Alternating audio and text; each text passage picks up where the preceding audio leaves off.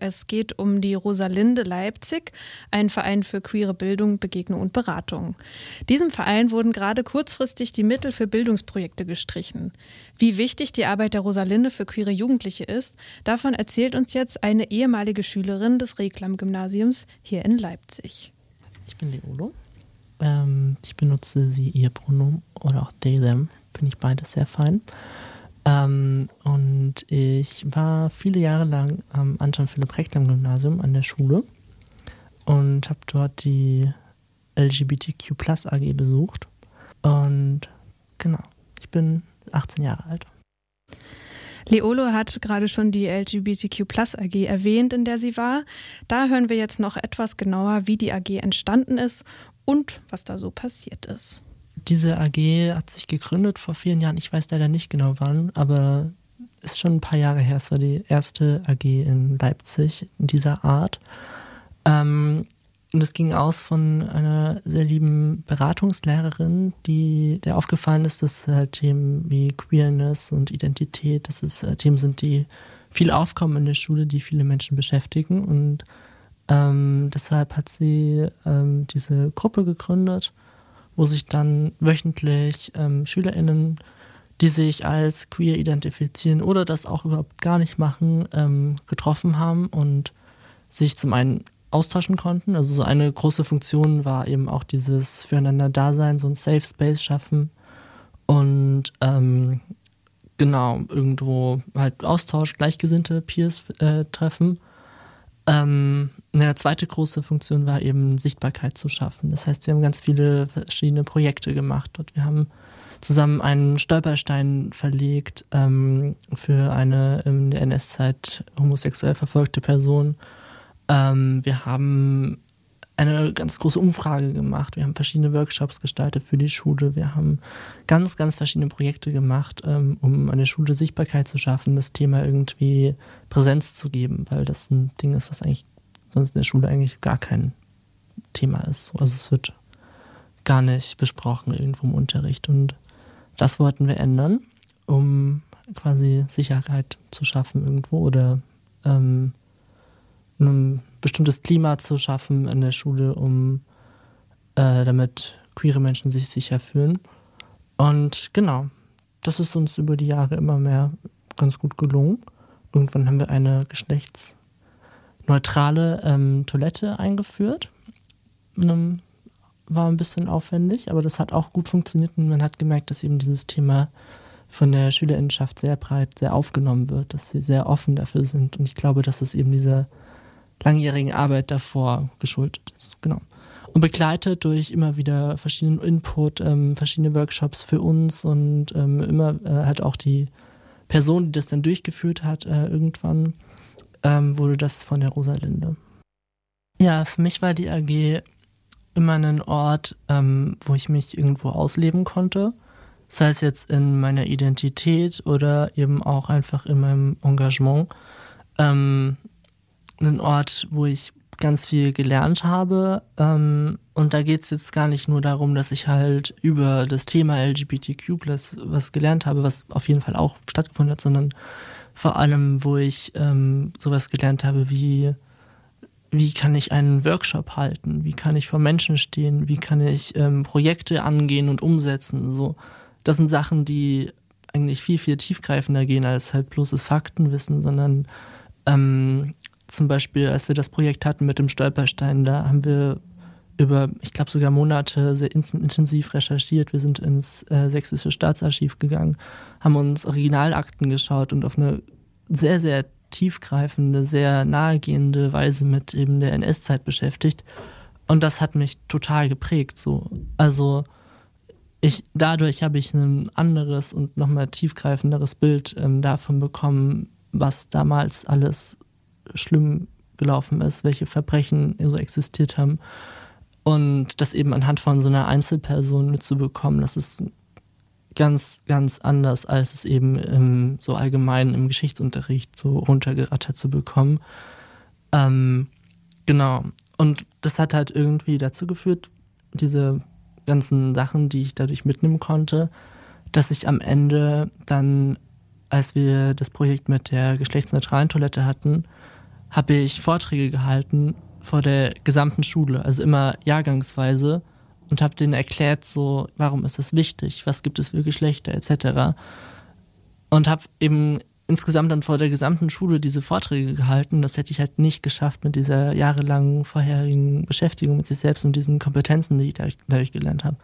Also auch das sind quasi Facetten, die mich da wachsen lassen haben, die mich da weitergebracht haben. So. Und das halt eben in einem Raum, in dem ich mich sicher gefühlt habe, wo ich mich eben entfalten konnte, wo ich Zuspruch bekommen habe und so. Und das ist halt super wichtig, glaube ich. Ja, und genau solche Angebote stehen ja jetzt gerade auf der Kippe. Was meinst du, bedeutet das jetzt für Schulen wie deine ehemalige, wenn es diese AGs plötzlich nicht mehr gibt?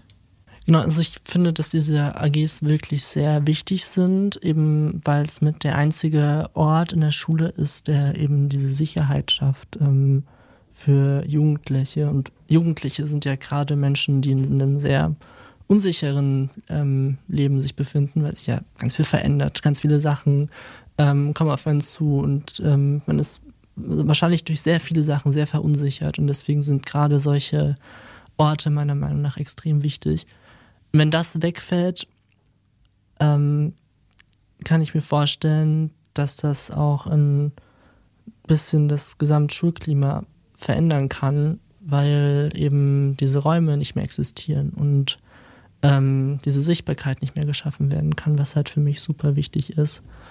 Ich kann mir vorstellen, dass quasi der Gedanke weiterlebt und dass es trotzdem noch Aktionen geben wird, weil gerade meine Schule eben auch eine Schule ist, die politisch sehr engagiert ist. Ähm, aber meine Schule ist ja nicht die einzige Schule, die existiert. Und ich weiß auch von vielen, vielen anderen Schulen, dass wenn halt nicht von außen so eine Begleitung existiert, dass es so eine AG auch einfach gar nicht funktioniert. Dass es eben einfach nicht möglich ist, so einen Raum zu schaffen. Und das ist, glaube ich, eine Sache, die dramatische Konsequenzen haben kann, weil ja, gerade queere Menschen sind immer wieder betroffen von verschiedener Art von Gewalt, sei es eben jetzt irgendwie verbaler, psychischer Gewalt, ähm, auf dem Schulhof, wo halt so Sachen wie schwul immer noch als Beleidigung zählt so. Also das ist eine Sache, wo man sich denkt mittlerweile, uh, sollte es doch auch mal gegessen sein. Nee, leider nein. Ähm, Genau, oder halt auch ganz äh, körperliche Gewalt existiert auch. Also das ist halt ähm, sehr schwierig und das hat halt viel damit zu tun, was, glaube ich, generell für eine Stimmung ähm, herrscht in so einer Schule, ob solche Themen offen angesprochen wird, dass sich dann auch zum Beispiel eine Lehrkraft ähm, traut, weil es selbstverständlich ist, dagegen zu steuern oder halt einzugreifen oder so. Das ist halt so eine, das alles spielt da irgendwo mit rein. So. Und Genau, was die Rosalinde ja auch gemacht hat, waren ja zum Beispiel Fortbildungen, Weiterbildungen für eben Lehrkräfte. Ähm, und das ist unheimlich wichtig, finde ich, weil dieses Thema im Lehrplan so gut wie gar keine, gar keinen Platz bekommt. Also es gibt immer wieder Stellen im Lehrplan, wo steht, dass so queere Themen leicht angeschnitten werden können, aber das ist halt im Lehrplan in dieser Können-Phase, ähm, nicht in der Sollen-Abteilung. Und dadurch, dass halt sowieso der Schulstoff nie wirklich komplett durchkommt, weil es halt einfach nicht passt und äh, alle Lehrpläne absolut überfüllt sind, fällt das dann immer hinten über. Außer man hat halt Lehrkräfte, die sich generell schon engagiert ähm, oder halt, die, die sich die Zeit dafür nehmen und dafür was anderes wegfallen lassen, so, aber daran, das, also das sollte nicht die Voraussetzung sein dafür, dass es überhaupt angesprochen wird. Und genau dafür sind eben diese pädagogischen Weiterbildungen wichtig, um halt ähm, auch beizubringen, wie, wie gehe ich mit, mit, solchen Situationen um? Wie kann ich das so vermitteln, dass das ankommt und dass das ähm, eben auch Effekt oder dass ich halt, ähm, also das ist auch ein sensibles Thema, so, also Identität, da kann man sehr einfach sehr viel so sagen, dass es vielleicht dann doch eher verletzend ist und ähm, deswegen sind solche Fortbildungen ja auch gerade wichtig. Also ganz viele Faktoren spielen da mit rein, die halt einfach zeigen, wie wichtig diese Arbeit ist. Und wenn das wegfällt, einfach so, dann stürzt da ganz viel, was halt die Rosaline auch über Jahre lang jetzt aufgebaut hat, einfach zusammen. Und das ist sehr dramatisch, finde ich. Und ich finde es erschütternd.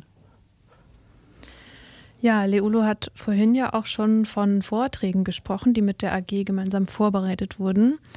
Ähm, einer davon ist ihr besonders in Erinnerung geblieben, nämlich der, den sie zur Einführung der geschlechtsneutralen Toilette gehalten hat.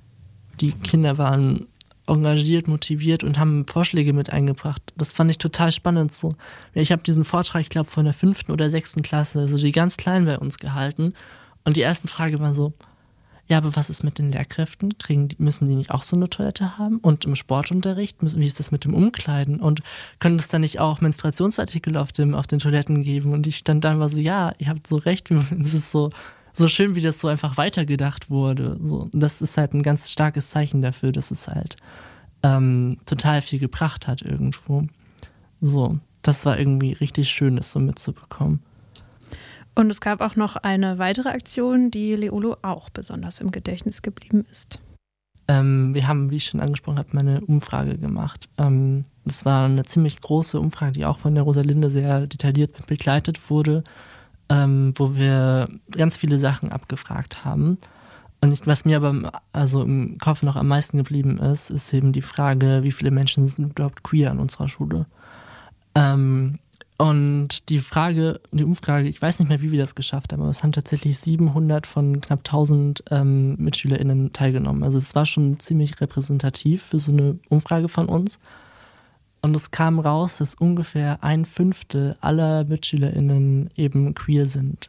Ähm, und das hat mich total überrascht. Das hätte ich nicht gedacht. So. Ähm, und es ist wahrscheinlich kein repräsentativer Wert für alle Schulen. Ähm, weiß ich nicht, habe ich mich nicht mit beschäftigt, was die, so die Zahlen allgemein sind, aber allein das hat ja auch gezeigt, dass eben dieses eine Fünftel sich überhaupt erstmal getraut hat, das in so einer äh, Umfrage anzu oder sich eben schon mal damit beschäftigt haben, weil ich glaube, dass das ja gerade in jüngeren Jahren ein Thema ist, dass halt viele das gar nicht zugelassen haben, sich überhaupt damit zu beschäftigen und so.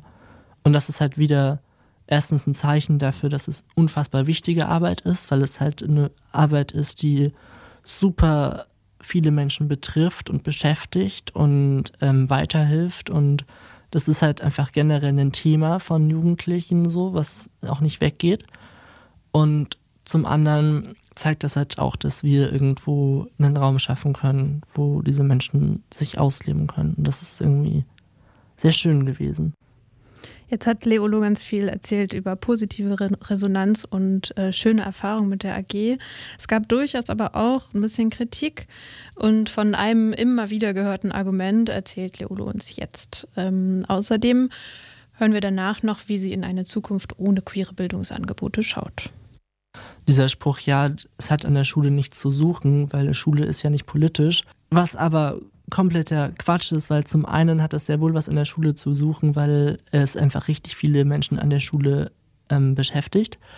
Und zum anderen ist Schule auch total politisch. Also der Kern von Schule sollte mit sein, eben zum Beispiel demokratisch aufgeklärt zu werden, so zu lernen, was ist Demokratie, wie kann ich mich einbringen oder Engagement zu fördern und so. Das ist eine ganz wichtige Sache, die auch irgendwie zum Beispiel im sächsischen Schulgesetz so mit in, im Kern drin steht oder gleich mit als ersten Satz irgendwie als Bildung, als Bildungsauftrag steht das mit drin. Und jetzt wird einem gesagt, so das ist nicht wichtig und ähm, es werden Sachen gestrichen und das ist halt super gruselig, weil ich mir denke, wo könnte das noch hinführen? Also wenn das halt damit anfängt, das ist ein aktiver Schritt dafür, dass eben queere Jugendliche unsichtbar gemacht werden. Ähm, wenn sie unsichtbar gemacht werden, könnten sie auch verboten werden oder irgendwas in die Richtung. Also das sind jetzt erstmal Vorstellungen, aber die leider gar nicht so unrealistisch sind, wenn man halt das weiterdenkt. Und ähm, das ist halt einfach total alarmierend für mich so. Ja, das sind ganz schön düstere Zukunftsvisionen für queere Jugendliche in Sachsen. Ähm, nochmal die Erinnerung, wenn ihr was dagegen tun wollt, dann schaut nochmal auf der Seite der Rosalinde vorbei, also rosalinde-leipzig.de. Da sind einige Dinge aufgezählt, die ihr, äh, wie ihr aktiv werden könnt.